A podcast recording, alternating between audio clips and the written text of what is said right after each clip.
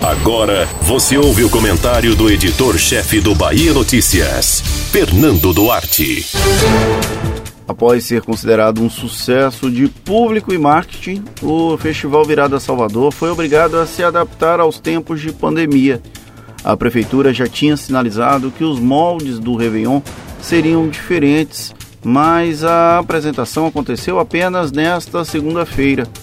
Diferente de anos anteriores, quando aglomerações eram necessárias para criar o apelo turístico necessário, a versão de 2021 demanda uma nova estratégia coloca a capital baiana de maneira definitiva entre os grandes centros de eventos. Com transmissão simultânea em três emissoras de televisão, duas abertas e uma fechada, a festa comandada por Ivete Sangalo e Gustavo Lima tem condições de transformar o Réveillon de Salvador na principal referência da festa no Brasil. Copacabana, que por muitos anos foi considerada a maior virada de ano do país, perdeu o posto e a importância depois dos sucessivos erros dos gestores fluminenses e cariocas. O resultado disso foi a criação de uma lacuna nesse mercado que Salvador há tempos buscava preencher. A escolha do Forte São Marcelo, tendo como pano de fundo o frontispício da primeira capital do Brasil, incluindo aí o elevador Lacerda, foi acertada. Diferente de São Paulo, por exemplo, que não possui o mesmo apelo visual, a fortificação na Baía de Todos os Santos é um atrativo tão grande quanto a festa em si e voltou aos holofotes depois que artistas como Anitta reinseriram o forte no circuito cultural.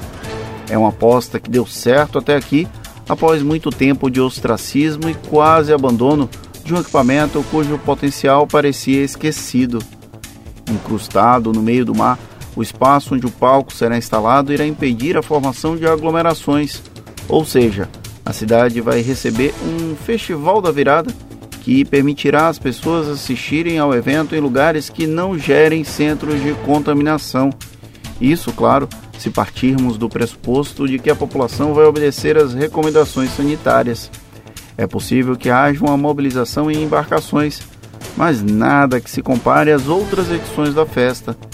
É elitista, mas no contexto atual não é necessariamente um problema. Enquanto isso, há um embate entre os realizadores de eventos e os poderes públicos.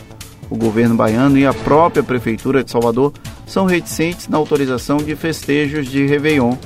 Ainda não há informações claras sobre o comportamento do vírus e o distanciamento social ainda é a principal forma de evitar a disseminação do coronavírus de maneira desenfreada. Então, achar um meio termo é uma alternativa interessante criada. Caso a estratégia venha a funcionar dentro da expectativa, Salvador entrará no imaginário popular brasileiro não apenas como cidade do carnaval. Ainda é pouco para um município com tanto capital cultural subaproveitado. Porém, em meio ao caos de 2020, qualquer boa notícia precisa ser celebrada.